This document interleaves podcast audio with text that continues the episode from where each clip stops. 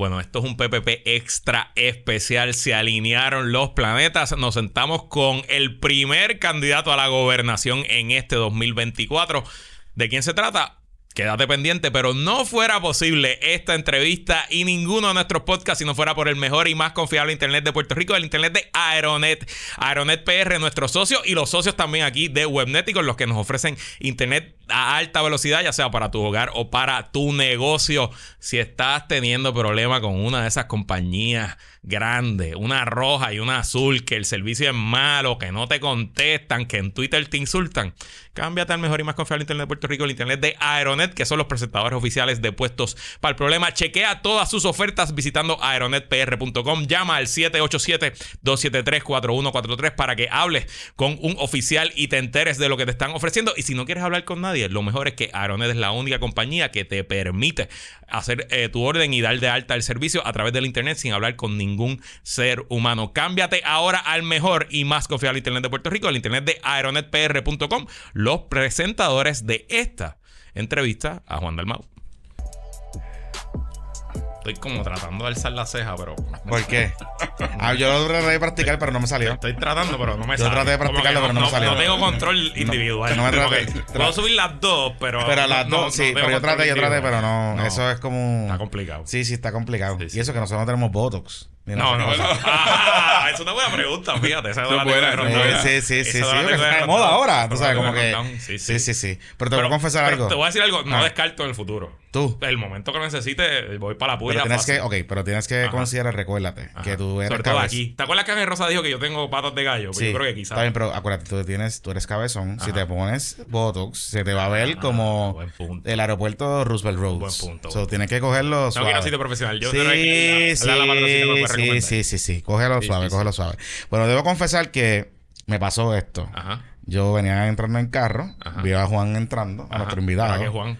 a Juan Dalmau. Ah, que está aquí con nosotros, Juan Está, Dalmau. acá, está aquí, está aquí, está aquí, está aquí, porque ya lo vieron, pero está aquí. sí, sí. Y lo veo caminando y yo le escribo a Luis, ya llegó Juan. A la verdad que me siento tan feo hoy. No, no, tú ves. ¿Ves? Entonces siempre se va. No, no, mano. Es que- Tú- es que siempre me hace la misma maldad. Sí, porque- Eh, déjame eh, la, la última vez fue en el programa de televisión Sí. que me preguntaste, ven acá, pero ¿estás entallado o no estás entallado? Así que siempre hay un golpe. Ven. Oye, un placer estar con usted. Eh, gra- un placer. Patrón nuestro. ¿Sabes que este es el segundo candidato a la gobernación del PIB que tenemos en este Ah, sí. Entrevistamos a María Lourdes en 2016. Cuando era el podcast del calce. el. Eso es verdad. Y me acuerdo de esa entrevista que ella dijo, después de que acabamos, y ustedes hacen esto toda la semana, sentarse aquí a hablar por una hora y yo, pero sí, qué fantástico. Yo Sí. esto. Sí, sí, sí. Y, y de, y de hecho, fue la primera entrevista eh, en mucho tiempo que ella, que alguien del Partido Independentista le preguntaban, ¿pero usted es, es capitalista o no es capitalista? Y ella explicó la, la filosofía y le dijo, es más, vayan a la página tal del plan de gobierno, ahí está nuestra filosofía, nosotros creemos, y qué sé yo. Y estuvo bien interesante, siempre voy a recordar esa entrevista y agradecido siempre de María Lourdes que estuvo, tuvo la visión y la apertura en aquel entonces que estábamos empezando. eh, en, en Porque luego ustedes espacio. han evolucionado muchísimo y ya lo que claro, ustedes seguro. representan en términos, y lo tengo que reconocer porque son jóvenes y, y este tema de los medios de comunicación está sufriendo una transformación que, que poca gente todavía, ¿verdad?, está dispuesta a dar el paso. Así Sí. que Oye, y te hemos, te hemos bueno. visto que estás como un podcast un, tour. podcast tour. estoy en esas, pero debo decir que eh, algunos con más gusto que He visto una cosa, he visto, he visto una cosa, he visto una cosa, porque yo eh, le- eh, a Luis le dije, te tienes que preparar para la entrevista, cabrón. Y vas a hacer, ¿sabes? Sí, como todo- él tú- se prepara siempre para todas. Él siempre viene, ¿sabes? ready, Yo, pues yo le dije, te tienes que preparar esta entrevista, tu research, yo me senté, vimos un par de cosas. Así que, este, eh, y nos dimos cuenta que sí, que has ido a un par de sitios que, ok. De hecho, este, he- descubierto podcast que no sabía que Ah, yo tampoco sabía. Pero, oye, pero que es bueno. O sea, Seguro, yo le decía el otro eso te iba a decir. sí. Yo le decía el otro día, lo decía el otro día en- en- cuando estábamos hablando de, en el otro episodio que, oye, si yo soy un podcast que estoy empezando, que venga Juan Dalmau con candidato a la gobernación Claro, y que acepten seguro. mi invitación de sentarse a hablar conmigo, claro que sí. O sea, yo me sentiría eh, como el, el rey del Te, universo. te voy a ser honesto, en gran medida yo no, yo no utilizo, las veces que hemos hablado del tema de participar de los podcasts, Mm. un criterio necesariamente de cuántos números tienen. Yo siempre trato de balancear el tema también de jóvenes que quieren abrir camino y a veces tienen unos temas particulares una preocupación muy particular. Y, y siempre que, digo, que el calendario lo permite, lo acepto y han resultado ser eh, buenas experiencias. eh, buenas experiencias. Sí, y la estrategia de redes sociales de la campaña es que agarra eso y pues lo sube a la campaña. Claro. Claro, también. Claro, Sí, que tiene su real- Seguro. retroalimentación. Claro, así que vamos para adelante con eso. Este, pues gracias por estar aquí, Juan. No, gracias a y ustedes. fue usted, y de hecho, para dejarlo en récord, fueron, fueron ellos que nos llevaron a nosotros. O sea que. Así Sí, sí, que, sí. Sí, fue, No. fue- fue una dinámica en donde nosotros dijimos, por favor, por favor, queremos estar ahí. ¿Sabes Si no, que- no tendremos No, oportunidad. Así vamos a que- atenderlos en octubre. que no vengan a en octubre con los debates. No, queríamos que vinieran antes. Ahora, ahora, ya. Sí, Salir sí, de eso, sí. trago amargo se, Sí, sí, sí. rápido. Digo, queremos que vuelva. Vamos a ver si Claro, vuelve. claro. ¿Verdad? Tú sabes. Pero, pero, pero sí era, era una invitación. La comunidad nos había pedido hace tiempo que tratar de que tuviésemos a Juan. eh, y, y también a miembros de la alianza. Que Yo, que creo que en la, alianza yo creo que en la comunidad el colegio de Juan lo tiene gano. Eh, bueno, el de Guaynabo sí. No, no, pero yo creo en general. Yo creo que si hacemos. Bueno, una Guaynabo encuesta- domina. O sea, bueno, Guaynabo domina, sí, pero. O sea, don Guaynabo es un bastión, un pip. Entiendo O sea, que en Guaynabo No, pero, pero en, la, elección pasada, eh, yo gané eh, par de unidades, pero además hubo otras en donde llegué en segundo lugar. Sí, sí, Eh, sí. Torri- esa- ese corredor de Torrimán 199, todas esas áreas afluentes en Guaynabo, Juan salió Eh, bien. Sí, pero- era, era que estaba el.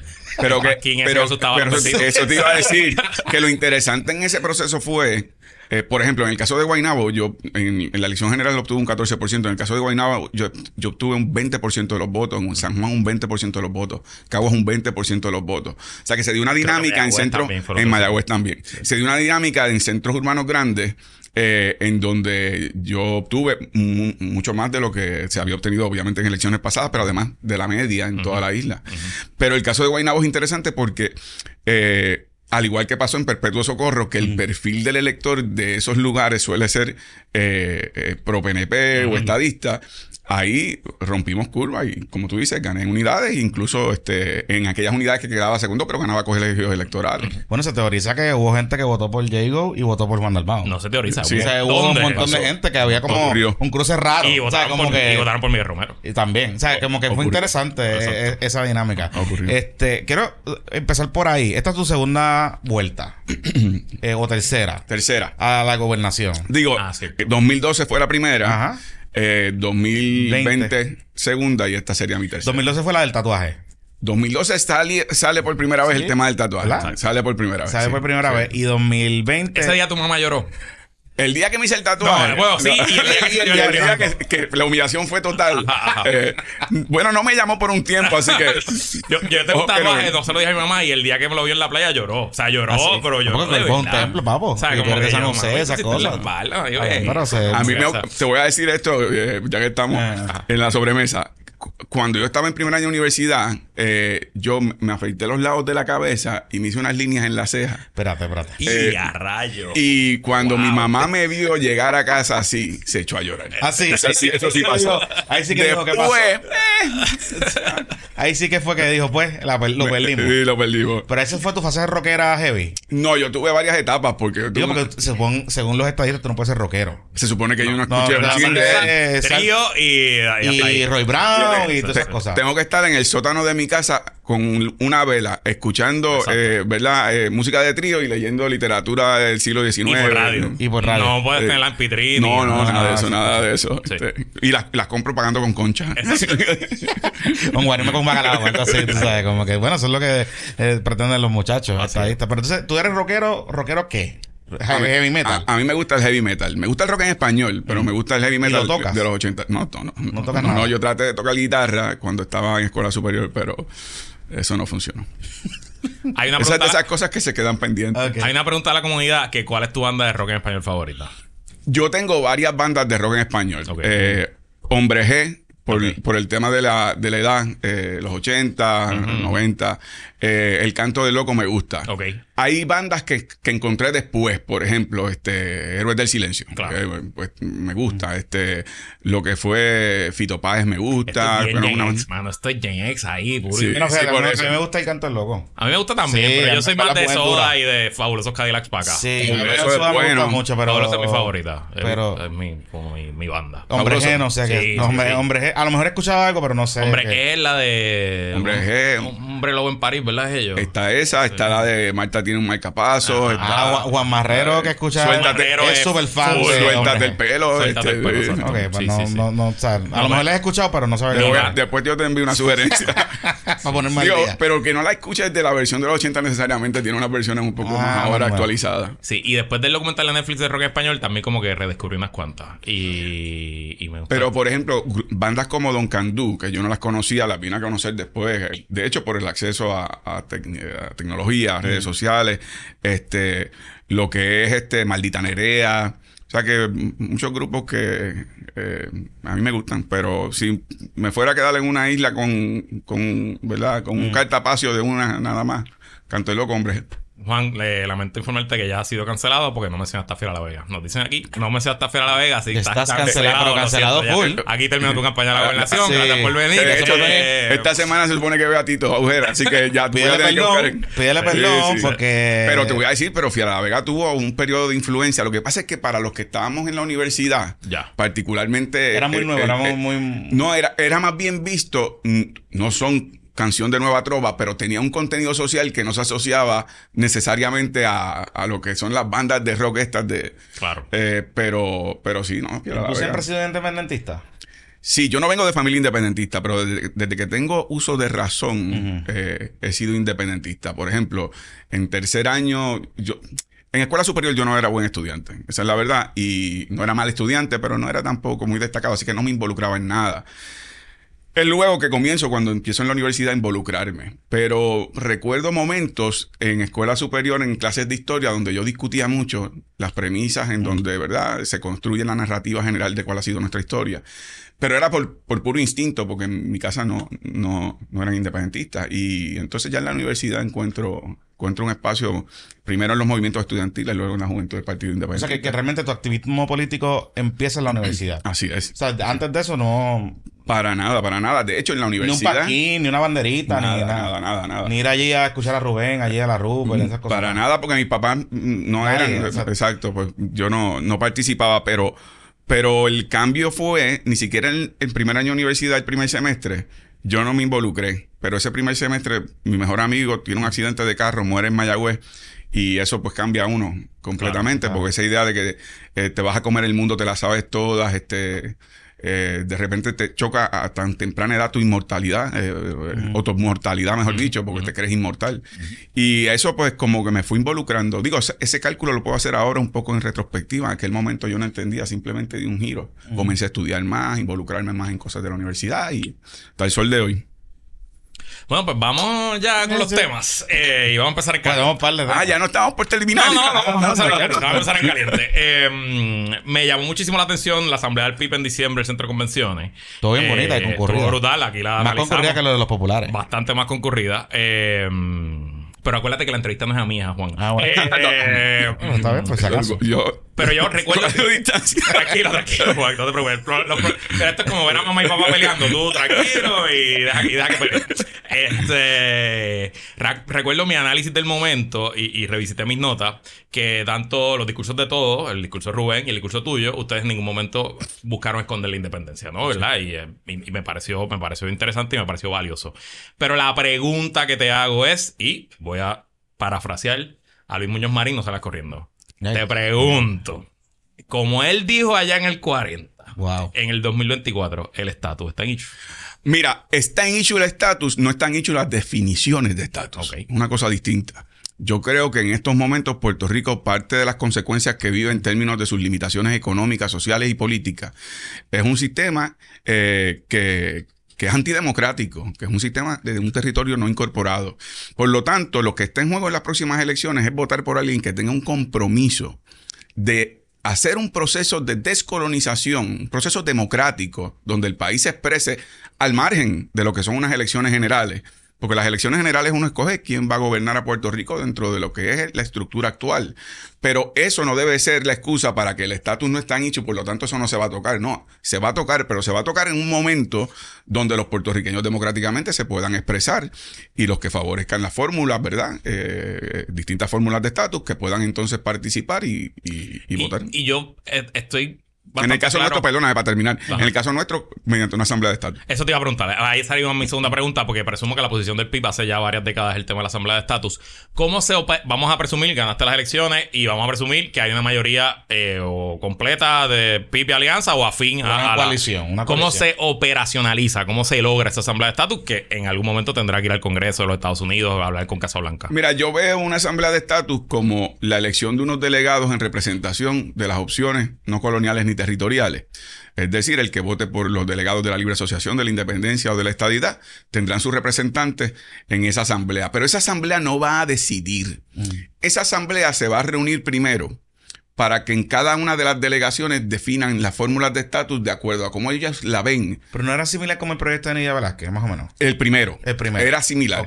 Porque lo que queremos con la Asamblea de Estatus es que tenga primero una legitimidad electoral de representatividad del pueblo de Puerto Rico democráticamente. Y número dos, que sirva como un primer paso de lo que yo creo debe ser la actitud de mi gobierno, que es de subrayar los consensos. Okay. ¿Cuál es el primer consenso? El consenso es que si hay estadistas que no creen que debemos continuar con el territorio no incorporado, si hay libre asociacionistas que creen que no debe, que hay independentistas, que el primer paso no sea llegar al Congreso como perros y gatos para anularnos mutuamente. Que el primer paso, que es lo que ha pasado siempre. Es de que vamos a descolonizar. Exactamente. Es, mire, nosotros los que estamos aquí ante ustedes, discrepamos en el futuro final, que estará en manos del pueblo de Puerto Rico, pero estamos de acuerdo de que ustedes tienen que responder a lo que son responsabilidades, viabilidad o no viabilidad, transición de cada una de las opciones para que luego el pueblo de Puerto Rico decida democráticamente, pero informado, ¿verdad?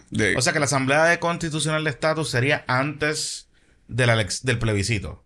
Exactamente. Sería, nos reunimos nosotros en Puerto Rico, nos ponemos, ¿verdad? Las guayaberas, nos sentamos allí y, y, debatimos los temas y entonces llevamos un proyecto al Congreso. Básicamente eso es lo que sería. Cada delegación lleva un proyecto en donde va a decirle al Congreso, ustedes tienen que responder sobre estas propuestas, sobre viabilidad, responsabilidades, obligaciones y transición.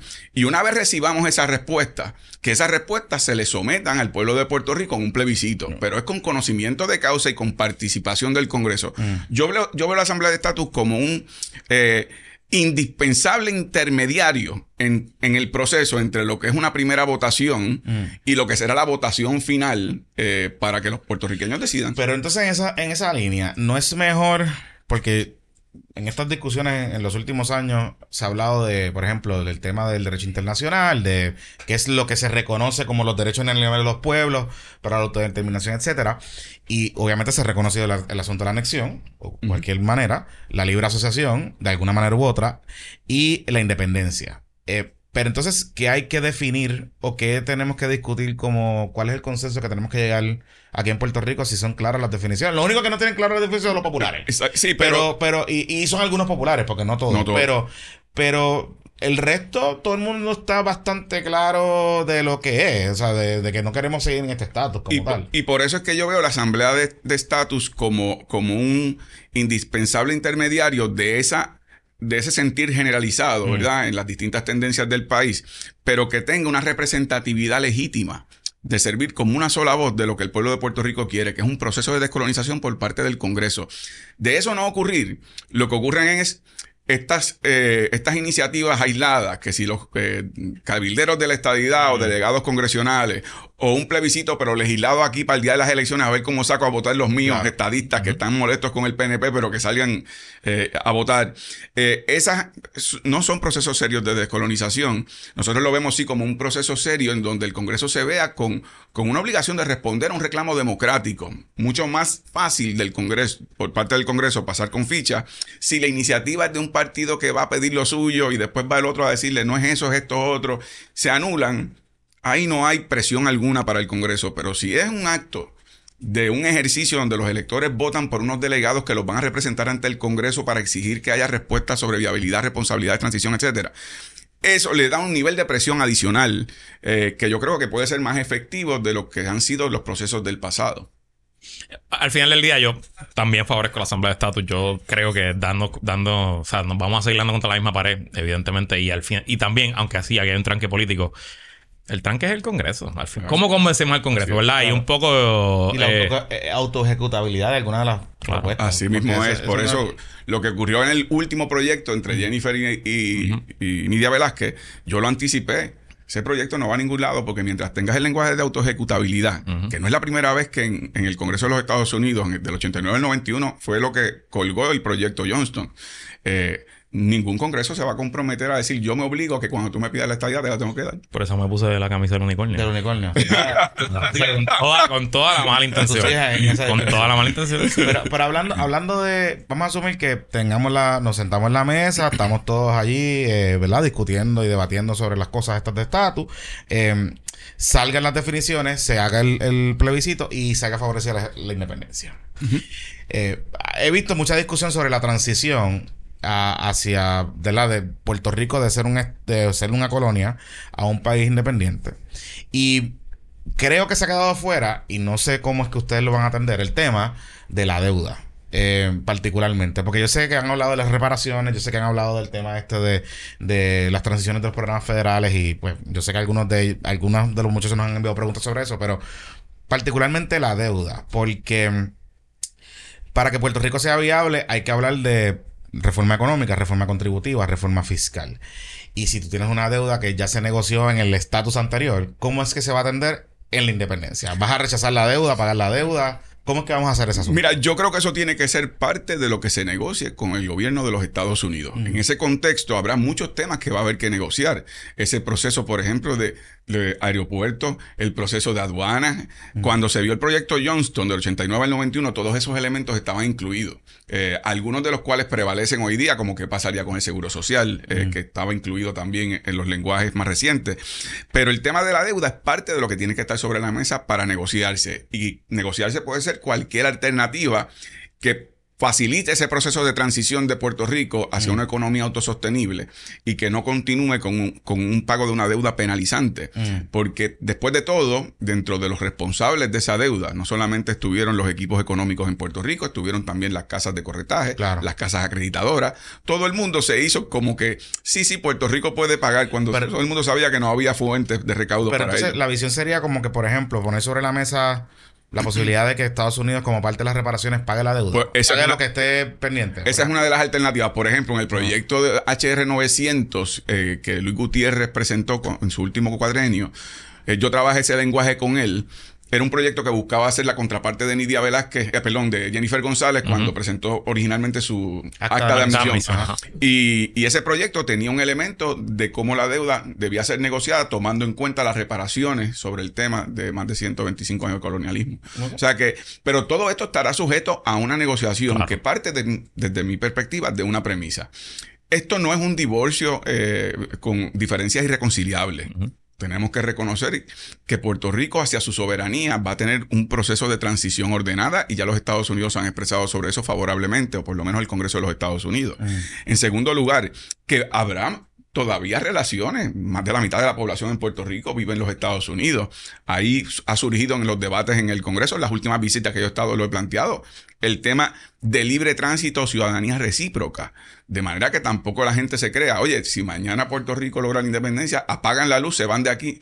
Va a haber una transición y va también a haber un proceso de cómo en estos tiempos a nivel global se está viendo el tema del tránsito de ciudadanos hacia otros países y que el caso de Puerto Rico es un caso sui generis, es un caso único. Por eso no hay referencia. No hay ahora, referen- o sea, no hay ahora mismo no hay referencia. un marco de referencia es decir de una transición que incluya reparaciones al nivel que se estaría pidiendo. A- al nivel que, no- que- que se estaría pidiendo. Sí ha habido reparaciones en, en otros procesos, eh, qué sé yo, de gobiernos cuando ha habido dictaduras, con los hijos de desaparecidos, en otro tipo de contexto. Pero el concepto de reparación se conoce a nivel internacional y en los Estados Unidos se ha pedido con el tema de los afroamericanos, ¿verdad? En el contexto de la esclavitud.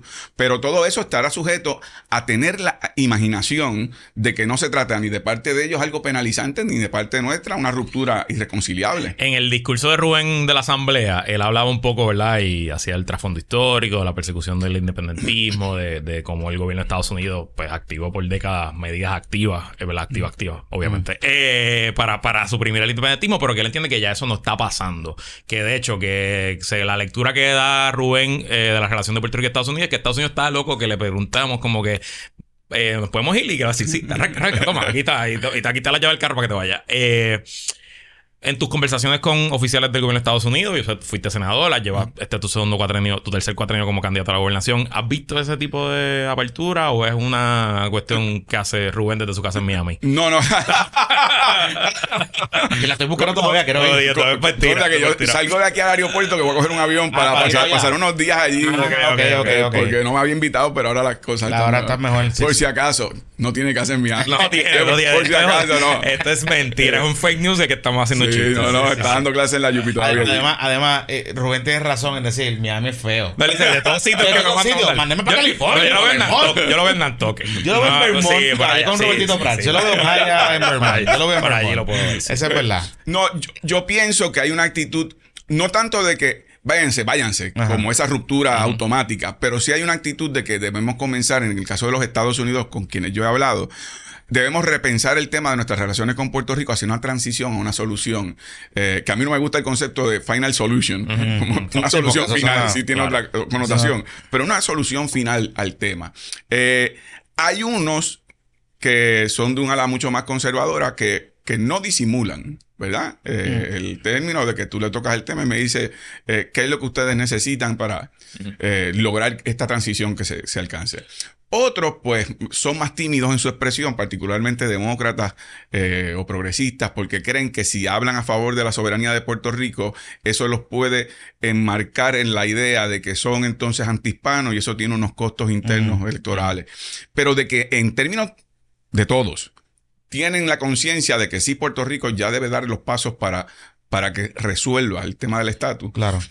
Eh, lo- la hay. Creo que una de las grandes injusticias que se ha cometido con Puerto Rico es cuando se dice, por parte de congresistas por muchos años, Mm. es que ustedes no se han puesto de acuerdo. Tienen parcialmente razón, pero es que nosotros cuando nos pusimos de acuerdo tampoco nos hicieron caso, porque la política pública era queremos quedarnos allí por términos de que bases militares, términos económicos, en términos de acceso. eh, Hay, hay algo que llama la atención y es el tema de la transi- ver- ver ese tiempo de transición. Pero eh, lo ato, porque es una pregunta que nos acaban de enviar, pero no, lo ato también con el tema de que Puerto Rico en los últimos 20 años, eh, el tema de la beneficencia y la asistencia del gobierno utilizando fondos federales, por distintas razones, sea desastres naturales, sea la situación económica en Puerto Rico, sea el. COVID, la salud, lo que sea, eh, ha ido aumentando dramáticamente. No es que eso significa que ha mejorado la calidad de vida en Puerto Rico, pero ah, sí ha habido un aumento dramático en esos programas de beneficencia y asistencia del país. ¿Cómo, digamos, se conjuga el, el hecho de que se ha creado eh, y se ha perpetuado en el país de que, bueno, pues si nos independizamos o nos vamos para la libre asociación o lo que sea, este, todos estos programas que incluyen las becas PEL, eh, las asistencias del Departamento de Educación, asistencia a la Universidad de Puerto Rico, eh, todos los programas y ayudas federales se perderían y no habría una base sostenible para que la gente pueda vivir. como Bueno, tal. te la- ¿Cómo te la- contrarrestamos eso? Porque ha ido es demasiado el número eh, en los últimos años Te- de dinero federal. Así es. Eh, te lo respondo en dos vertientes. La primera, si yo soy gobernador de Puerto Rico, obviamente mi gobierno va a manejar el tema de los fondos federales, garantizando que no se los roben, como ha pasado con muchas asignaciones de fondos, o que se pierdan por la ineficiencia del gobierno. Y por lo tanto, dentro del marco de la relación actual, actuar de una forma distinta sería lanzarse de un noveno piso sin paracaídas. Y eso es una irresponsabilidad. Por lo tanto, mi gobierno... O sea, no va- van a recoger las carreteras. no, no van a enrollar las carreteras, no van a cortar caña, no y van no a se van a, los McDonald's, no mosquitos. se van a llevar los McDonald's No, Chick-fil-A. no, no, o como algunos portavoces de radio dicen, Ah. y viene eh, eh, Fidel Castro y Chávez, no se han enterado que, no han muer- que han muerto, pero vamos, eh, esa es la narrativa, ¿verdad? Pero ahora con el ChatGPT, con el, eh, ahí puedes traer a Chávez y a Hugo. y, eh, ¿Cómo, De- sí, cómo- de cómo verdad, se llamaba? verdad. Aquellos Que lo hologramas. Hologramas, seguro. Pero eso es como parte del esfuerzo del gobierno. Tu pregunta va a otra vertiente, que es, ok, pero en el tema de estatus, la independencia, bueno, pues la independencia tiene una transición que ya por lo menos de acuerdo a cómo se ha legislado en los Estados Unidos, habla de 10 años de pasar en bloque esos fondos para ser administrados en Puerto Rico y luego 10 años adicionales en donde irían en Un un, por ciento, en un phase out O sea, que serán 20 años. que serían 20 años. Y la idea es que esos 20 años permitan el que esos fondos, con el desarrollo económico de Puerto Rico, integrándose a los mercados mundiales, pudiendo tener más acceso a lo que son el control de evitar que se nos imponga la ética botaje, lo que fuera, que eso va a permitir ir sustituyendo parte de ese capital. Tú me haces una pregunta que, que quien escribe eh, eh, es muy aguda. Ok, pero ¿qué vamos a hacer con los fondos de asistencia para evitar que se conviertan en la adicción a la dependencia? Que yo creo que es un tema que en Puerto Rico tenemos que discutir. La asistencia social, por definición para mí, es aquella que requiere una persona que por razones de sus condiciones sociales, económicas o incluso físicas, porque no puede integrarse a la fuerza laboral, eh, no viva en la miseria, eh, ¿verdad? En condiciones paupérrimas. Y por lo tanto, esas personas hay una obligación, pero la idea de la asistencia social es cómo tú elevas a esas personas para que recibiendo asistencia social vayan integrándose a la fuerza laboral y que no se convierta en una vocación única. Por lo tanto, por ejemplo, la idea de que si tú recibes asistencia social y trabajas, que te penalicen, pues eso desestimula que la gente O trabaje. sea, que estás a favor del right to work, que ahora mismo se está implementando. Se está implementando, pero parcialmente. Y se está implementando también, por ejemplo, yo, yo creo eh, una madre soltera que quiere estudiar. Pero si estudia, entonces eh, tiene ese dilema con los hijos y puede perder la ayuda si recibe otro tipo de ayuda. Pues yo creo que hay que premiar al que quiere salir del ciclo de dependencia, no penalizarlos. Así que hay que, eh, ¿verdad?, reconceptualizar. En los Estados Unidos, bregan cómo se manejan los temas de la asistencia social en los Estados Unidos.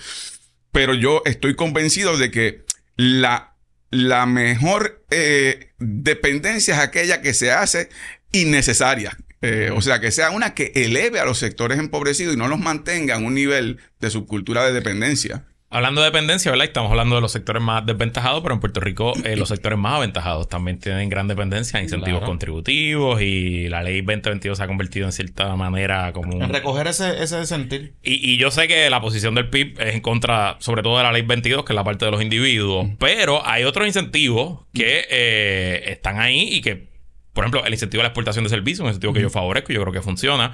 Eh, y esto es un poquito una pregunta que viene de un pipiolo de la comunidad. Eh, si te conviertes en gobernador, ¿tu administración seguirá financiando los incentivos contributivos y otras medidas por encima de tasas contributivas ah, perdón, por encima de tasas contributivas preferenciales, carajo. Pondré. Tú puedes, tú puedes. Voy a ti. Voy con Es que está, mal escrito también. Ah. Eh, eh, que pondría en vigor para incentivar la inversión en Puerto Rico. O sea, ¿qué, qué medidas pondrías tú para incentivar la inversión en Puerto Rico más allá de ese tipo de tasas preferenciales? Yo creo que primero tenemos que partir de una premisa. Cuando se habla de exenciones contributivas o decretos contributivos, Puerto Rico deja de recibir al año 21 mil millones de dólares. Ese es en, en total. No en es, total. No es la ley 60. No, no, no. no, en, 2022. en total. En total. Que hay Entonces, un montón de cosas de Puerto Rico. Digo, así pero- mismo es. Ah. Así, mismo. Oye, los intereses de la hipoteca. Por eso. Pero, Eso está incluido. Entre otras cosas. pero Sí. to- todo tipo de incentivos mm, le cuesta al pueblo de Puerto Rico 21 mil millones de dólares. Y yo creo que hay algunos que deben estar justificados. Pero debe haber algunos que debemos examinar. En el 2017, cuando yo era senador, yo pedí al Departamento de Hacienda que me diera el desglose de los decretos contributivos y los que fa- se favorecían con ese tipo de extensión para ver si habían cumplido con la cantidad de empleos que prometieron y la inyección de capital que iban a hacer a la economía de Puerto Rico. Departamento de Hacienda no tenía esa estadística desde principios del 2010, digamos, 2011. Entonces, si, si tú no tienes un seguimiento estadístico, métrico sobre cuáles son los incentivos que tú otorgas, entonces tú estás dando palos a ciegas y se te van a ir justos por pecadores. Yo creo en una política fiscal responsable. Tú me hablas, por ejemplo, de lo que son la exportación de servicios. Aquí hay empresarios puertorriqueños que dejan capital aquí que se benefician de ese tipo de incentivos. Pues yo no veo un problema con eso. Es más, sea- en todo caso, podría eh, examinarse cuál sería la la desventaja o ventaja si es el extranjero el que se ubica en Puerto Rico, porque a veces también eso ocurre. Si tú eres extranjero, te dan mejores beneficios Claro. para que venga. Eh, O yo sea, creo que que, no puede ser igualdad de de los decretos contributivos realmente. No, no, como, como principio. No, no. Yo lo que estoy en contra es de la manera en que se otorgan, a quién se le otorgan, cómo se le otorgan y que luego no hay métricas para ver si en la economía han funcionado. Y si, por ejemplo, el del 4%, que es el de los individuos del- de la ley 22, eh, en ese análisis que usted está, que tú estás explicando, eh, resulta en que hay un beneficio, un retorno de inversión para el país. Eh, ¿Usted lo consideraría dejarlo? No, porque en el caso de la ley 22, de parte Ajá. del beneficio de los individuos extranjeros que se ubican en Puerto Rico, no ha habido un solo estudio que no sean los del gobierno y de los grupos que, que asocian a, a esas personas, desde premios Nobel como Joseph Stiglitz, desde economistas en Puerto Rico como Edwin Izarri Mora, como Juaco Villamil, que han planteado que un país en quiebra, ¿cómo tú vas a dar un incentivo desigual al extranjero que se ubica aquí, pero su capital no necesariamente se queda aquí? Y entonces los que están aquí están pagando muchas más contribuciones, evitas que su capital entonces se pueda reinvertir aquí si fuera un capital eh, de mayor productividad. Y por lo tanto hay una desigualdad. Por eso en ocasiones un- algunas personas decían, no digo que yo lo favorezca, ah, pues que le den el incentivo de la ley 22 a todo el mundo. Che. Esa es la propuesta, Pero, pero entonces ahí el país se te, se te Claro, va, o sea, no- no es porque financiable. claro, entonces eh, es el tipo de, de- de responsabilidad fiscal que hay que ejercer, que no necesariamente es la que se ha ejercido en el pasado, y de ahí, pues, muchas explicaciones con lo de la quiebra. Oye, uno, eh, ha surgido una controversia en estos días eh, sobre tu salario.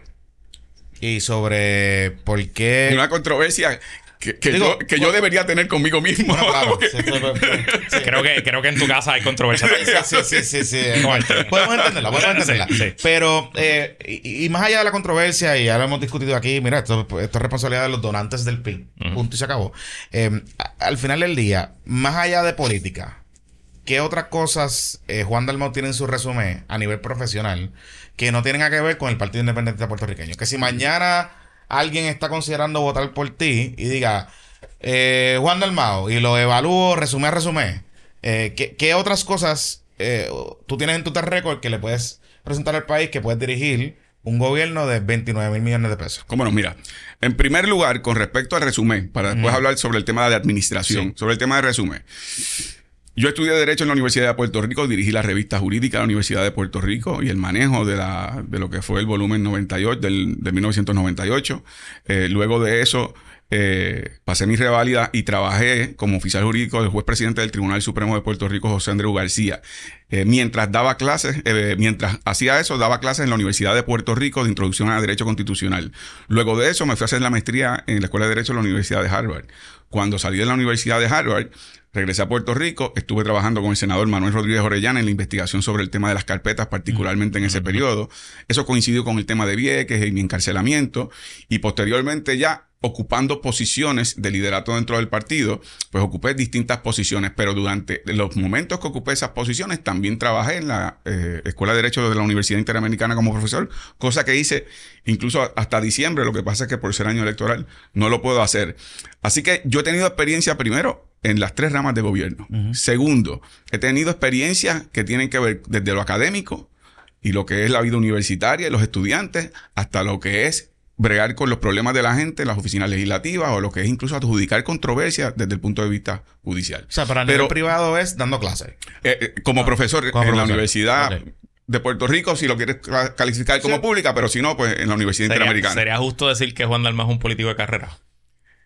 Bueno, a mí no me molesta que me digan político. Yo defino la política como José Martí, el arte de hacer feliz al prójimo. Me molestaría que me dijeran que es un politiquero de carrera. Eso es otro problema. ¿verdad? Y por lo tanto, ahí hay una distinción. ¿Y cuál es la diferencia? Porque la diferencia es que si tú tienes una vocación pública para servicio al país y lo ejerces con honor y dignidad, ¿verdad? Eh, y no tienes que bajar la cabeza ante la gente eh, porque no has incurrido en conductas indeseables. Eh, eso es tratar de mejorar las condiciones del pueblo de Puerto Rico. La politiquería es aquel que utiliza el mecanismo de la política para su propio beneficio o el beneficio de sus allegados o incurre en conductas indeseables que no son para el bienestar del pueblo de Puerto Rico. Pero tú me hiciste una pregunta importante, que era la segunda vertiente, que es lo administrativo.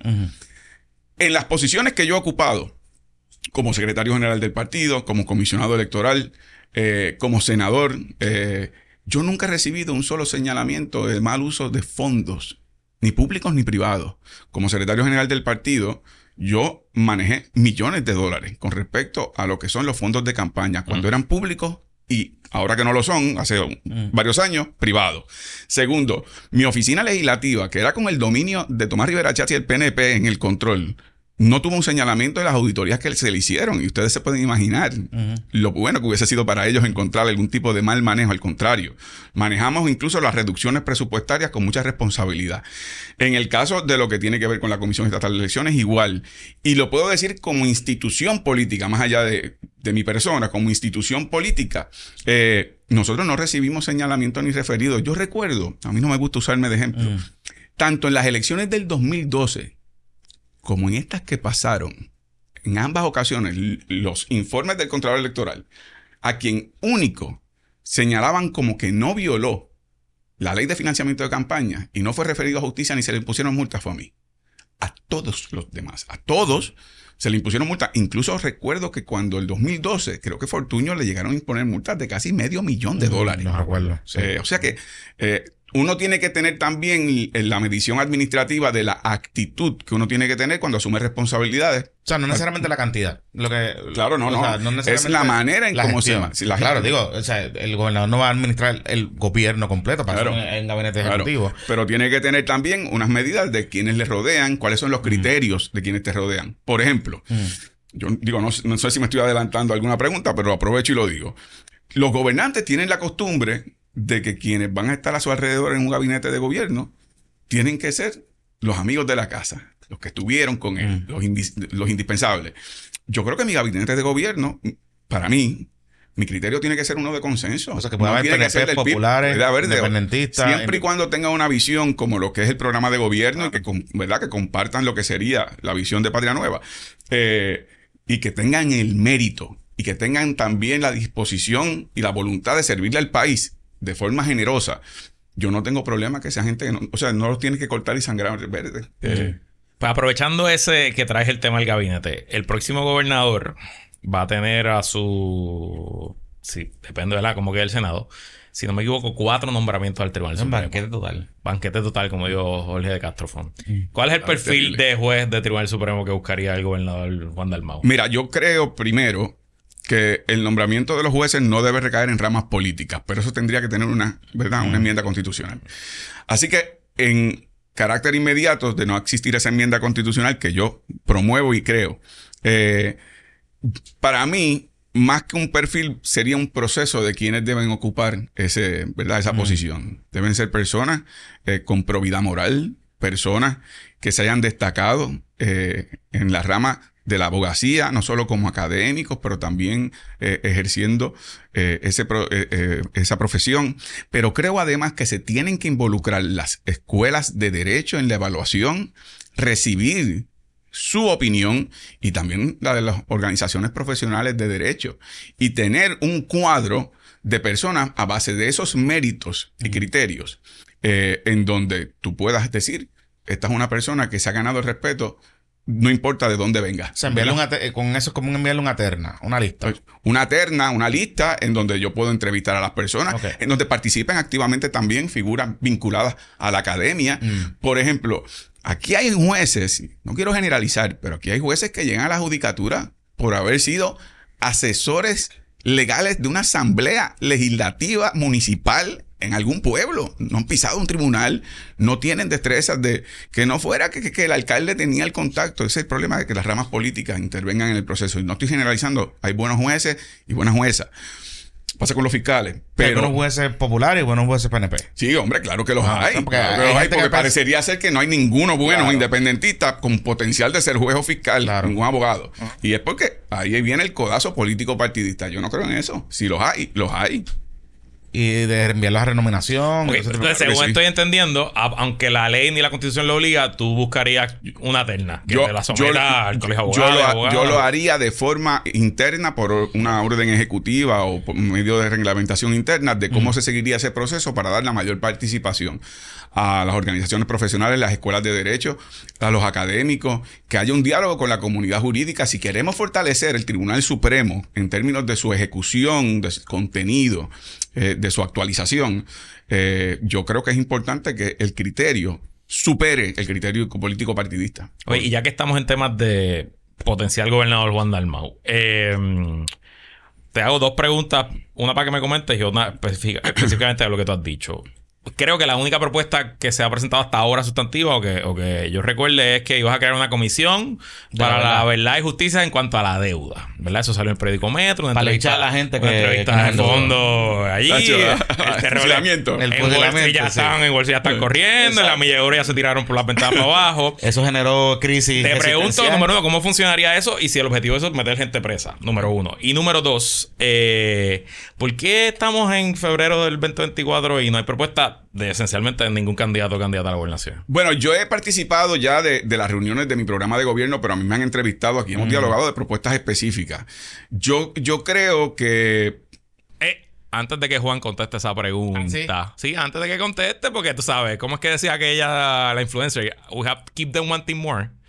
Te tenemos que recordar, te tenemos que recordar que este PPP y todos los PPP son traídos gracias a nuestros patroncitos pyme y estos tuvieron suerte. Estos se pegaron en la loto porque yo creo que este va a ser un episodio taquillero y el primer patroncito pyme de hoy son los jabones Don Gato. Los jabones Don Gato son hechos a mano, sin químicos dañinos ni detergentes, elaborados con los mejores aceites naturales, esenciales y aromáticos, seguros para la piel. Pruébalos y siente la diferencia. Visítalos ahora en jaboneradongato.com y recuerda que al utilizar el código PPP a la- en tu cajita en la salida te llevas un 10% de descuento. Búscalos en todas las redes sociales como Jabonera Don Gato y váyase a bañar. Este PPP también es traído ustedes por nuestros buenos amigos y amigas de JM Accesorios. En JM Accesorios tienes todos los accesorios para poner tu auto de show, desde luces LED, tablillas, tuercas, Ben Bison, sistemas volantes para autos, marcos de tablillas, radios y sistemas de audio. Y lo más importante, lo que se especializan en los tintes. Tienen todo tipo de tinte industrial para autos, incluyendo el tinte de cerámica y lo mejor. Ahí no hay chapuceo. Ahí eso no es a ojo. Ahí el corte se hace digitalizado, lo cual agiliza la instalación y previene accidentes a raíz de realizar el corte en el vehículo. En JM Accesorios trabajan por cita previa. Llámalos ahora al 787-649-7867. 649-7867. Atienden de lunes a viernes de 8 de la mañana a 4 de la tarde. Los sábados de 8 de la mañana a las 3 de la tarde. Y están localizados en Canóvanas. Búscalos en Instagram y Facebook como JM Accesorios. Y ahora, de regreso a esta entrevista a Juan del Mau. Y esto ocurrió el cuatrienio pasado. Ustedes recordarán que el primer programa de gobierno completo de 400 páginas en todos los temas lo presenté yo. Eh, yo creo que es que hay una actitud eh, por parte de otros candidatos o candidatas de que realmente hablar de propuestas en este momento no es importante, porque te compromete, porque te expone a, a la impugnación, eh, te expone a ataques. Así que mejor es hablar de otros temas, de temas que son más del divertimento eh, farandulero que de otras cosas. Y ya tú ves, llevamos dos semanas hablando sobre tres endosos fraudulentos del, pro- del propio PNP, pero ninguno ha mencionado ni una sola idea. Si tú ves la primaria entre Pierluisi y Jennifer, tú no puedes distinguir realmente las propuestas de cada cual, porque la única diferencia es que esa primaria no es entre Pedro Pierluisi y Jennifer González. Esa primaria es entre los equipos que les rodean, los que están guisando ahora con Pedro Pierluisi y que están excluyendo a los que están con Jennifer y los de Jennifer que quieren llegar a guisar para excluir a esto. Es, es un tema puramente de acceso económico al presupuesto. Sobre el tema de lo que yo mencioné de un concepto de un cuerpo autónomo usando como referencia Tribunal de Verdad y Justicia, no se trata de perseguir a nadie. El propósito principal es que se sepa la verdad. Mm. Porque a nosotros en Puerto Rico nos llevaron una quiebra de más de 75 mil millones de dólares. Parte de esa quiebra ha comprometido generaciones donde, por ejemplo, con Cofina, mi hijo Gabriel, que tiene 20 años, la terminaría de pagar de acuerdo a, ¿verdad? A los- las proyecciones de 40 años, a los 60 años. Entonces, tú dices, esa, esa es la condena de las próximas generaciones. Pues yo quiero saber cómo eso ocurrió. Primero, para que no se vuelva a repetir. Mm. Segundo, para adoptar las medidas constitucionales que se eviten. Ustedes saben que parte de esto fue producto Sí, de aquello de la deuda La cosa que se inventaron, ajá. Y nos pasaron por las armas. Claro. Así que hay que ver qué protecciones adicionales constitucionalmente. Y si en el camino se descubre que alguien violó la ley, no más faltaba que se le premie y le diga, ah, pues gracias por la participación, pues los casos en donde se puedan encauzar de haber, por ejemplo, actos criminales, pues entonces en esos casos, pero no se trata de perseguir, yo creo que lo principal es que se sepa la verdad de cómo esto ocurrió, Claro. porque los propios economistas han planteado, y la propia Junta ha planteado, que si seguimos como estamos, una vez se termine de cuadrar el presupuesto, vamos a una quiebra en un par de años. Porque la tendencia es el comportamiento del endeudamiento sin tener los recaudos para poder responder al mismo. Habla- hablando de plan de gobierno, cuando ustedes anunciaron el, el- equipo que hace que está el plan de gobierno, incluyeron nombres Francisco Catalá, Inglesari Mora, etcétera.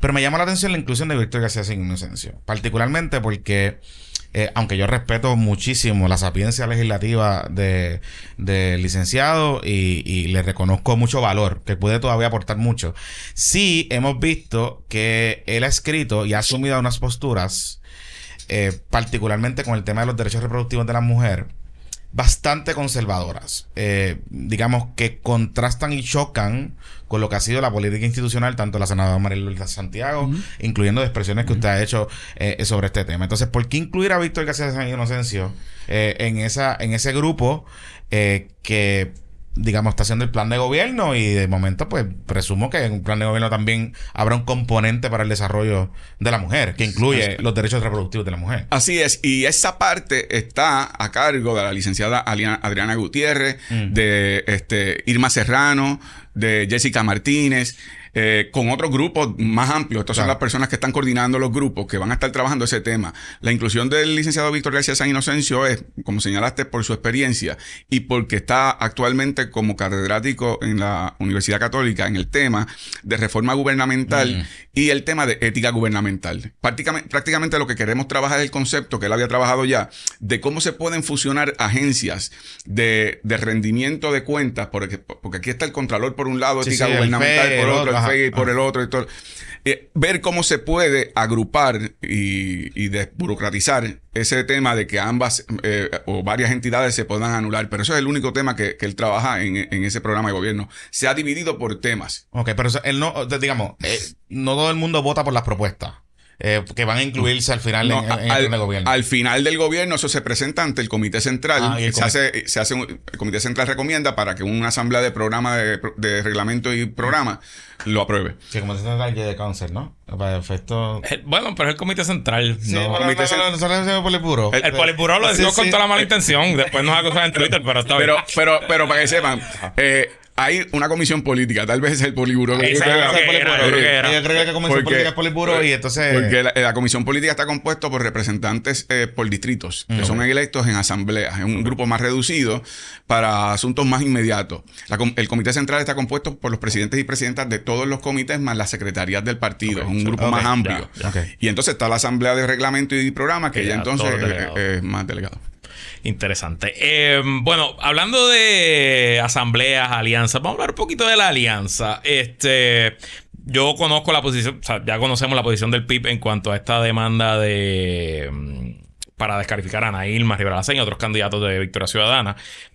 Más allá de la, de, de la posición del PIB, si al final el Tribunal Supremo saca de la papeleta a Irma Rivera Lacén, ¿hay espacio para que Ana Irma Rivera Lacén sea la candidata a comisaria residente del Partido Independentista puertorriqueño? Yo no puedo pensar, digo, yo no quisiera pensar, debe ser la expresión, Mm.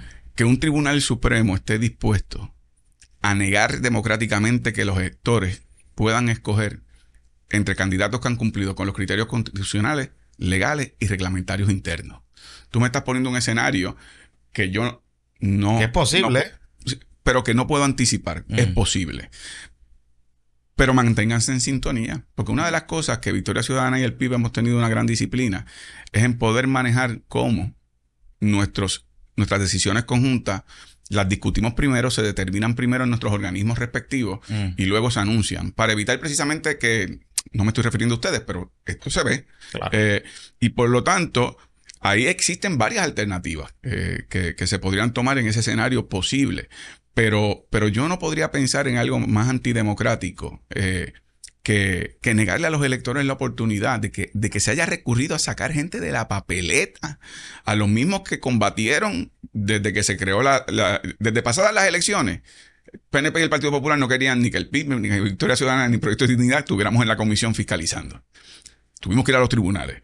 Después de eso, trataron de enmendar la ley para limitar aún más la participación de los partidos a través de los candidatos por acumulación o lo que era incluso el financiamiento. Después decían, no, pero esa de la alianza no va a pasar. Cuando se da la alianza, lo primero que dijeron fue, pues vamos a demandar por haber cumplido con la ley. Claro. Y entonces así han seguido tratando de por el temor de no tener los, ellos los votos para derrotar la alianza, entonces buscar los tribunales eh, una protección sacando a la gente que ellos le temen de la papeleta. Una cosa antidemocrática Habla- por definición. Hablando de la alianza, una de las cosas que, que ha sido muy efectivo el, conglomerado de los comentaristas radiales, eh, particularmente Noti1. Este, un saludito, un saludito.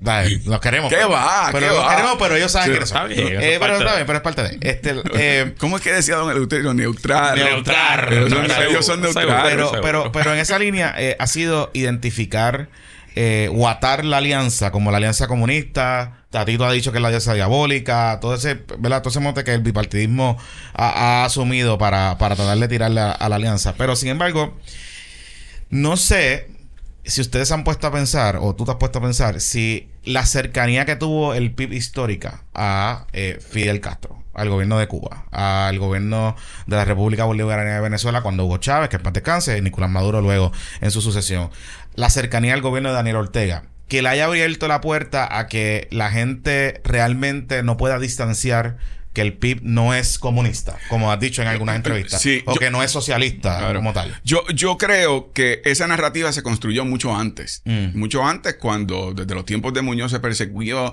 al nacionalismo y se le decían que eran terroristas, eh, se les encarceló. Después también en los 60 eh, se les perseguía, se asesinaban, se encarcelaban.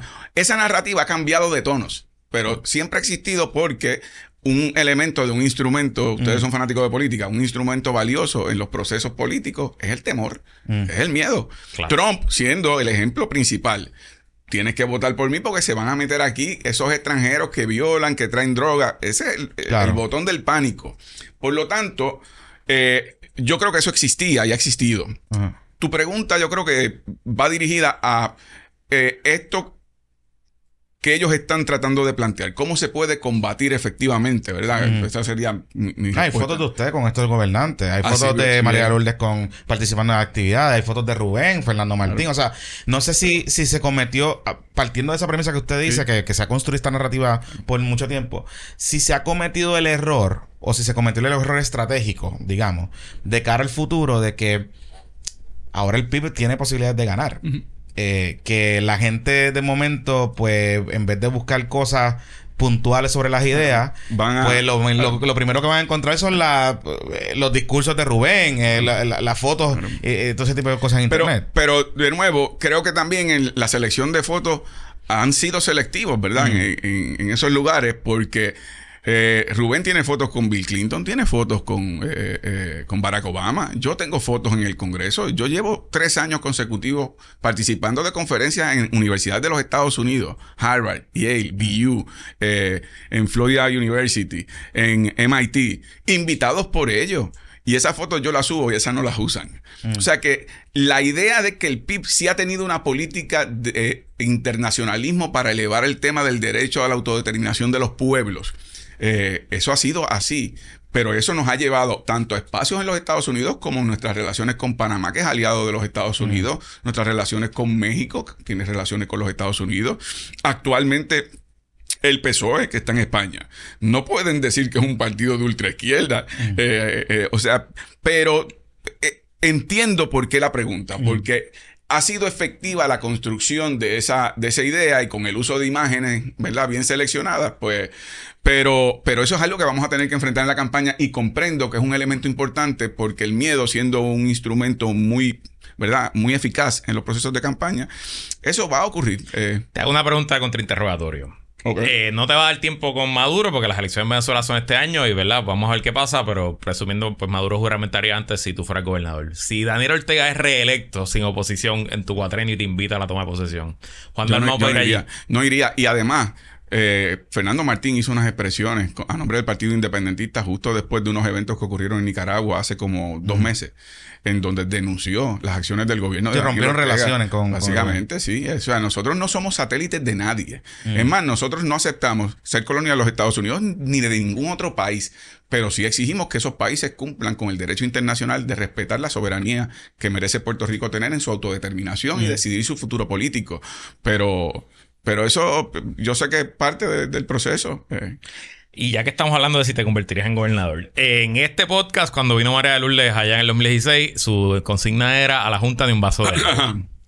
Cuando la Junta vaya a Fortaleza, ¿le van a limonada allí en la Fortaleza de Guadalajara? Es buena la limonada de Fortaleza. O, se en, o, en, Jajo o en, la Casa Playa. eh, tendremos que reunirnos civilizadamente ellos reconociendo que para mí son un ente penalizante para el pueblo de Puerto Rico, que fue un adendum de lo que era una ley promesa que, que era para que Puerto Rico pudiera irse a una quiebra, ya que nos impedían por ley federal la quiebra a nivel federal que es una de esas cosas que no se discute aquí cuando en el 84 quitaron esa disposición. eso estuvo bien raro. Eso estuvo bien raro. Y que, y que por otro lado impidieron una quiebra criolla. Pero entonces nos imponen una junta y nos imponen una junta con mayores poderes eh, que, que el gobierno de Puerto Rico y por lo tanto eso es antidemocrático por definición. Así que habrá reuniones, pero eso no significa que yo soy empleado de la junta y no lo aceptaré. Yo soy empleado del pueblo de Puerto Rico y... ¿Le quitaré a los chavos? A la Junta. Eso podría ser una de las alternativas en un momento en donde, haya tranque, eh, mm. porque yo, mi responsabilidad es con el pueblo de Puerto Rico, igualmente impulsar un proceso político en Estados Unidos para buscar la forma de que haya una eliminación. O sea, que una negociación realmente con la Junta. Pero más que con la Junta, con el Congreso de los Estados Unidos, la Junta es una consecuencia política de una determinación del mm. Congreso, eh, con consecuencias políticas en Puerto Rico. Claro, y ahí es que está eh, la cosa, o sea, como que el vaso de agua se transformaría en una negociación. En una evolución de ni un a la Junta ni un vaso. No, incluso yo cuando fui senador presenté legislación para, mm. para que no se le diera el presupuesto. Hay distintos mecanismos para presionar que pueden ir desde, yo creo que los tribunales no es una ruta porque la ley promesa está diseñada para que los tribunales fallen a favor de sus determinaciones, pero el Congreso tiene que ser un primer paso. La denuncia pública en los Estados Unidos tiene que ser parte de ese paso. En tercer lugar, si la Junta continúa con actitudes penalizantes contra el pueblo de Puerto Rico, pueden haber otras alternativas como el tema del presupuesto. Un tema, por ejemplo, voy a decir algo aquí, yo, no lo había dicho públicamente. Apunten, apunten, eh, graben. Pero Aquí hay muchos gobernadores que dicen yo me enfrento a la Junta. Ustedes saben que la ley promesa tiene una disposición que si tú incumples con una determinación de promesas como jefe de agencia, te, pueden erradicar cargos, meter ah, preso.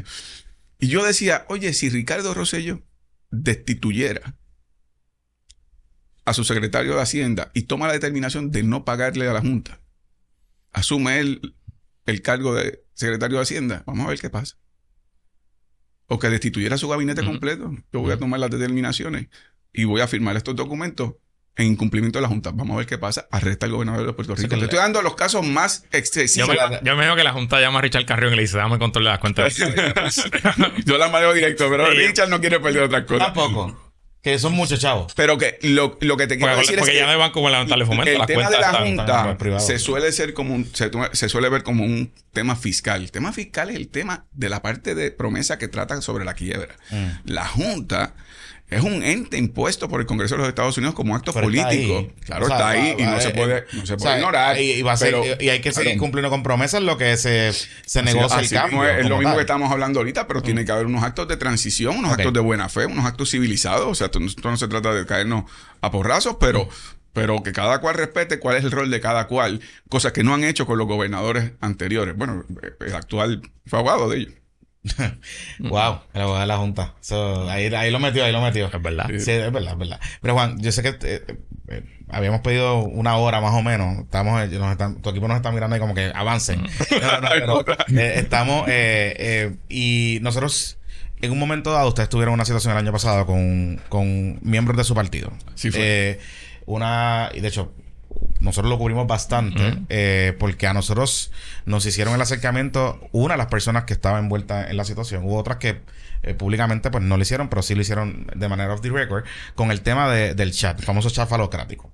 Eh, digamos, ¿por qué hay gente que siente que, particularmente tú, no manejaste bien la situación, que con la transparencia que quizás se le exige a otros partidos cuando enfrentan situaciones similares eh, o en el gobierno, como pasó con el verano del 2019, que se, se, el PIB se posicionó en el lado del correcto de la historia, de pedir divulgación del chat, divulgación de los que estaban ahí. ¿Por qué no aplicarles la misma vara?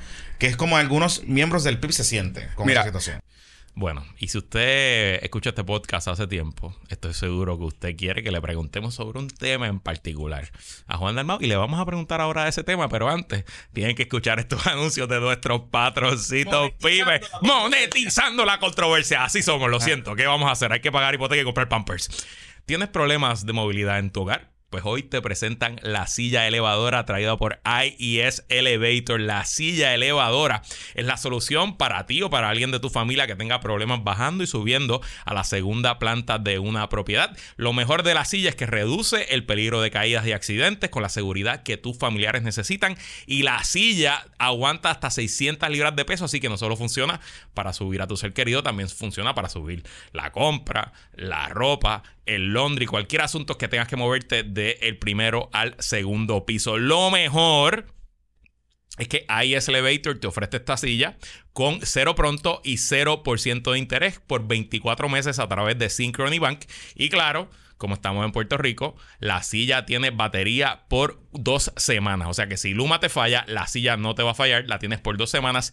Busca más información. Los equipos residenciales comienzan en 4.995. Comunícate con el vendedor de IS Elevator, nuestro patroncito Eduardo Castillo, al 787-908-3462. 908-3462. Busca su website Elevadores PR y recuerda que tienen otro tipo de servicios. Permite buscarte soluciones. No pares de subir con IES Elevator. Y ya que estamos hablando de temas para el hogar, hay un patroncito que entró con nosotros el mes pasado y que ya me llamó, que le han llegado un par de clientitos. No, pues claro, si este es el podcast que vende, seguro. Estoy hablando de High Quality Solutions. High Quality es un equipo especializado en la impermeabilización de techos y pintura en Puerto Rico. Ponga esos techos al día. Ponga esos techos al día. Oye, ¿sabes que me, me salen para la gente en Instagram de arreglando techos? Los techos. La verdad que los techos en Puerto Rico hay unos que dan asco. O sea, yo veo que hacen, sacan si tu cosas. techo está negro, Está cabrón. Si su techo está negro, está cabrón. Quality Llama a Solutions. High Quality. En el sellado de techo se enfocan en preparar y reparar las superficies utilizando materiales destinados para este uso y de alta calidad. Ofrecen varios sistemas de sellado como para techos regulares y o transitables, sistemas en silicona, poliuretanos, cementicidios y otros. Lo importante es que High Quality llega al techo original. Te quita toda esa porquería que se ha ido acumulando a través de los años. Lo limpian todo y entonces pone el tratamiento. Sus sistemas son perfectos para residencias, comercios, terrazas, Airbnb, estacionamientos, cisternas, entre otros. Preparan de forma efectiva cualquier eh, superficie para las inclemencias del tiempo, lluvias, tormentas, huracanes, es más, hasta tornados. En verdad, no, no quiero decir tornado porque no lo dice el copy.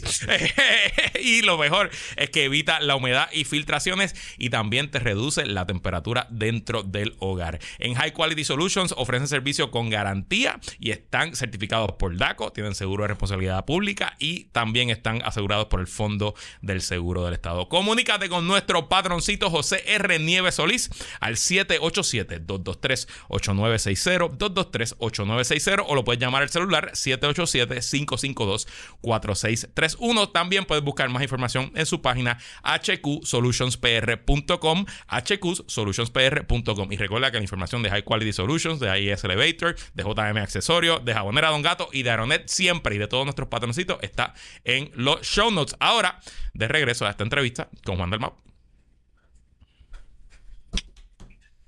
Yo te voy a decir algo. Eso fue un proceso eh, complicado porque cuando tú tienes una situación en donde las denuncias tienen que ver eh, de mujeres que están haciendo un planteamiento de, de acoso laboral o, o que se sienten inseguros en su, en su lugar de trabajo, divulgar información públicamente tiene también el efecto de enfriamiento de que futuras mujeres no se atrevan a hablar porque toda la información le va a salir pública. Por eso en unos momentos yo tuve que pagar el precio de no divulgar mucha información, pero internamente eso se investigó. Y se investigó y se divulgó el hallazgo de esa investigación. Y toda la información, toda, contenido, con todas sus letras, con todas sus palabras, de todo, se le entregó a la Procuradora de la Mujer. Que debo decir que en el tema del chat eh, no, no era una vía de comunicación electrónica que vinculaba a ningún líder del PIB ni tenía que ver nada con Pero, nada. pero el chat existió.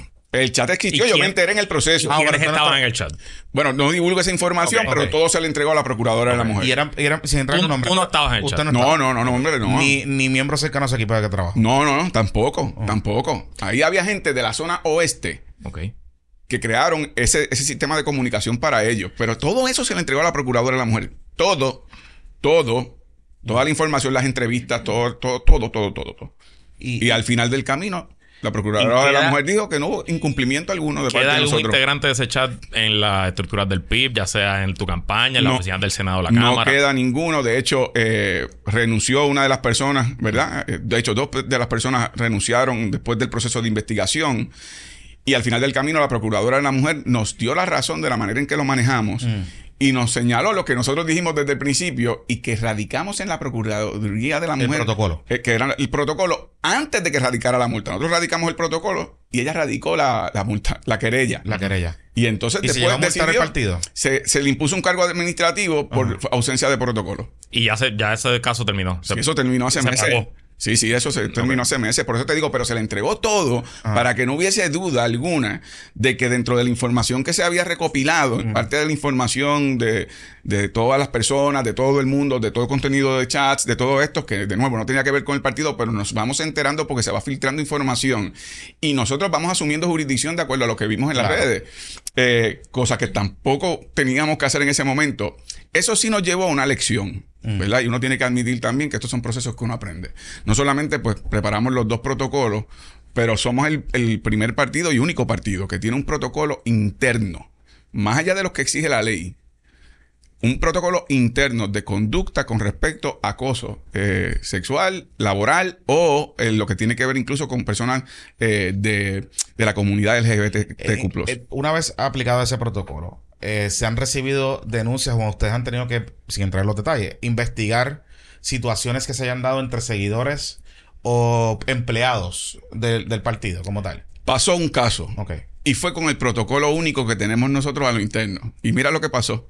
Lo que pasó fue que una funcionaria de la Junta de Inscripción Permanente del PIB recibió una amenaza de su esposo fuera de su lugar de trabajo.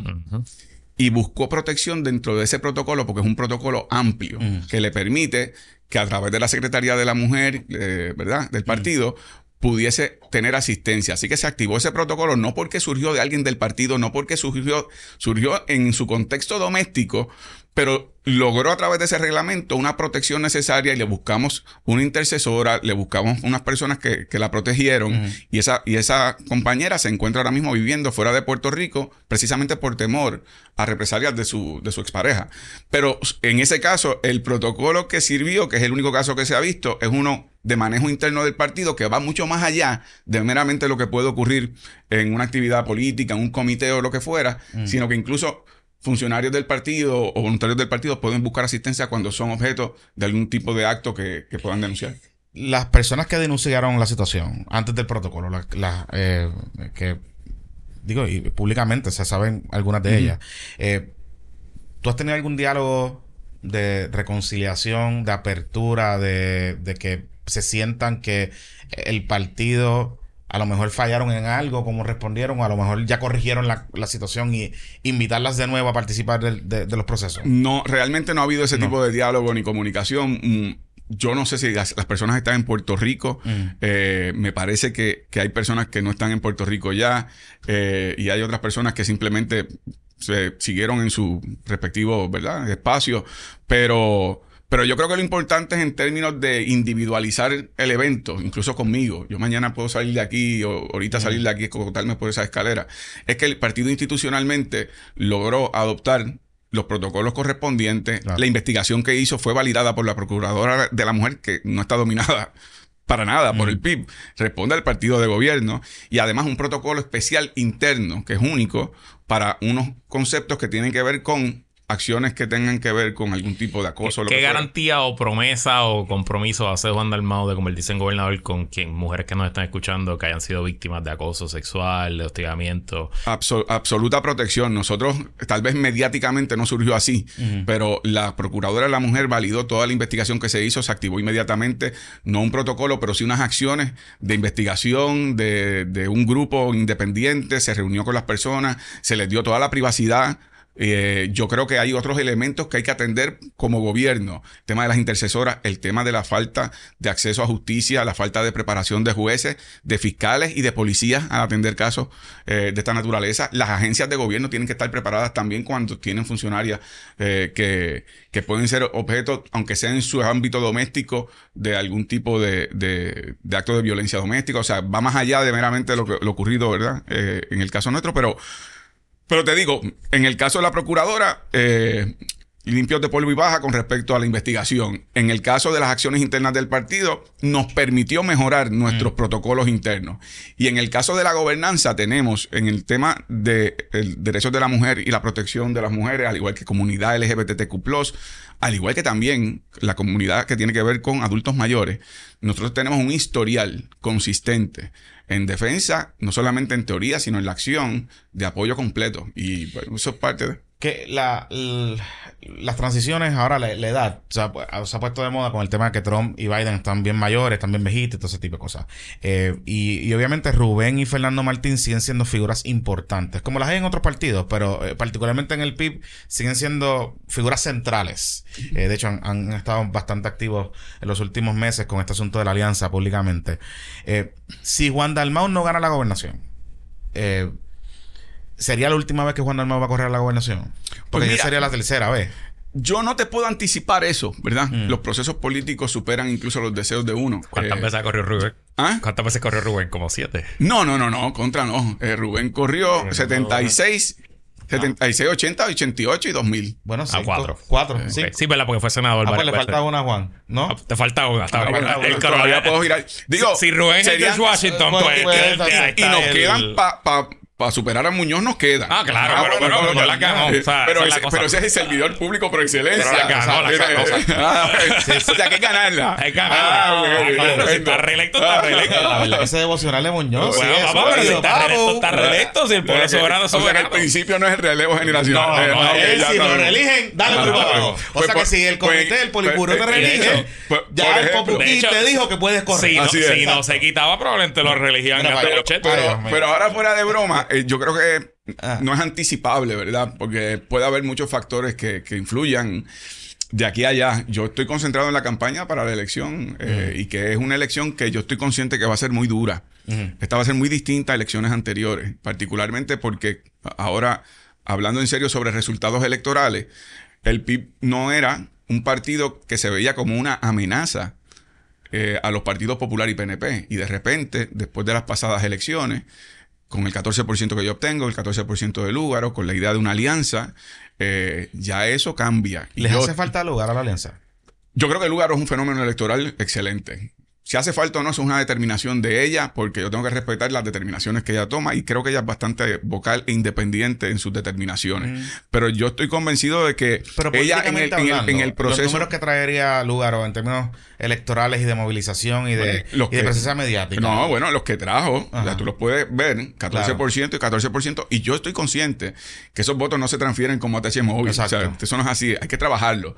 Pero, pero yo prefiero mirar el escenario tal cual está. Y el escenario tal cual está es el que es. Y el que es que hay una alianza donde va, va a haber apoyos mutuos. Y yo creo que se, a veces, ¿verdad? En el, en el trajín diario se nos olvida que esto es un evento único, histórico en Puerto Rico.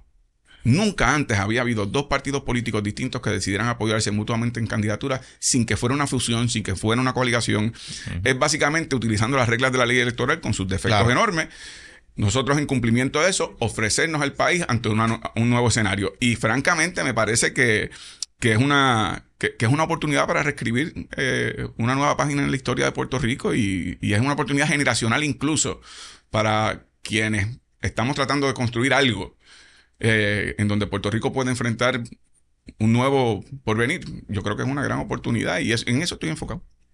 Juan Dalmau, muchas gracias por estar aquí. Gracias por Yo creo que ha sido una excelente entrevista. Yo creo que a nuestro público, los patroncitos que están con nosotros se lo han disfrutado. Este, ¿Los, qué? Los patroncitos, así les decimos a nuestros, seguidores. Aquí, aquí, único nosotros representamos, nuestro único, nuestros grandes intereses son los que pagan el, el, el, Los demás breguen con eso, pero a los patroncitos hay que darle cariño y obviamente estar pendiente. Todo, el mundo estaba pendiente porque cuando dijiste lo de Luis Muñoz Marín. Sí, porque yo casi brinco ya aquí. Luisito casi brinco. No, no, no. No, no, no. No, señor. No, señor. El tipo, estamos, pero- estamos a 48 horas Pero, pero, pero, pero eso, pero eso, pero eso, pero, pero, pero debo recalcar, pues te dio, la- te abrió la puerta, porque si la métrica es Muñoz, tú puedes seguir por ahí Ah, para abajo, te sí. faltan par de, te faltan par de elecciones. Sí, Para que, tú, esa- para- para que tú veas. sí, esa es la métrica, vamos. Ganó el 40 y se retiró en el 64. Por eso. Fue que gané en el 24 y se el 48. No, no sé si no sé si dure tanto. Soy optimista, No sé, pero. no, y en verdad, obviamente, eh, ya fuera de chiste, son tiempos muy diferentes. Eh, O sea, yo no creo que volvamos a ver a alguien que saque 60%. Bueno, desde el Que- 2000 es un solo término. Correcto. Sí, sí, sí. Así Así es. que eso es un cambio también importante. Les agradezco mucho la oportunidad. Oye, se preparó. Sí. Viste, nos preparamos los dos. Nos te preparamos imagino, los yo dos, estaba ahí dándole para abajo a los Él- shows. él- no sé. él- pero- él pero- tenía sus anotaciones No, ahí. era- es un solo Eh, documento, Eran pero- 10 eran 10 puntos. Muñoz, Muñoz. Muñoz. Muñoz, Muñoz. No, Eva, Eva, tenía el padre nuestro de Muñoz escrito ahí. ahí, ahí Sí, puesto, sí, sí, puesto. sí, no, sí, no, sí, no, no, mentira, mentira. Sí, sí, pero ya yo puse, pero yo cumplí también con nuestros fans de Noti1, Cuba, Venezuela. Ah, sí, Sí, no, sí, eh, cumplimos, Across the board. Sí, across the board Sí, fue, fue todo. O sea, la- ¿Cómo él nos dice? La derecha puerca, nos dice a nosotros. No, porque acuérdate, eh, lo, lo divertido es que nosotros tenemos odiantes de troles pipiolo y de troles del PNP y de troles popular. Así que eso es lo bueno que al final del día. Aquí en único yo no quiero que me odien es a los patroncitos. Eh, así que gracias por venir aquí. Están muy contentos, están complacidos los patroncitos y patroncitas. Bueno, qué bueno. Y, que se repita, que más se repita. acércanos ya Gracias. cuando tenga el plan de y- gobierno. Y por cierto, claro, por dile a todos tus candidatos y candidatas de, de Victoria y del PIB que aquí el micrófono está abierto. Obviamente vamos a ser justos, haremos las preguntas que querramos hacer, pero. Hombre, que eso es así. eh, Es más, déjame hacer algo. Dile a Manuel Natal. dile a Manuel Natal. Manuel no, no, Natal. no funciona así. Dile- dile no a Manuel funciona Natal, así. Manuel que es Natal. parte de la alianza, que es el otro camarada de la alianza, que nuestro micrófono aquí. está abierto hace tiempo. No. Digo, él venía cuando estaba en el cárcel, ya no, pero. Porque, porque No, eso- funciona, no funciona así el sistema de comunicación. Ah, no. Pero, En el pero- chat de la alianza que tienen, dile que No. puede venir para acá. Sí. Así que, que estamos, que estamos esperando su. Así o sea, que le hemos enviado la invitación hace mucha, mucho, mucho, mucho tiempo. Muy Así bien. que se, le puede hacer llegar el mensaje. Gracias, Juan. Gracias a Juan. ustedes de corazón. Gracias a ustedes por la sintonía. Recuerden que la semana que viene, esta semana, pues tenemos puestos para la apuesta. Ya Eh, salió. Ya salió. Está bueno. Está bueno. Este, Está más para el BCN. Sí, está- ya estamos full eh, fotutos BCN, lo siento, prepárense, estamos a un mes y eso es lo que viene, lo siento pa- mucho. eh, y estamos cuadrando ya nuestro próximo invitado y la próxima grabación de Puestos para la Paternidad, que eso va a ser las próximas semanas. Puesto para, y esta semana sale el exclusivo de, De. Patreon, de fianza personal. Para que se ponga día de la Chévere, finanza. eh, camino a las planillas y regresamos los pingos. Seguro. Así que la fuerza la acompañe. Hasta luego. Bye. Bye.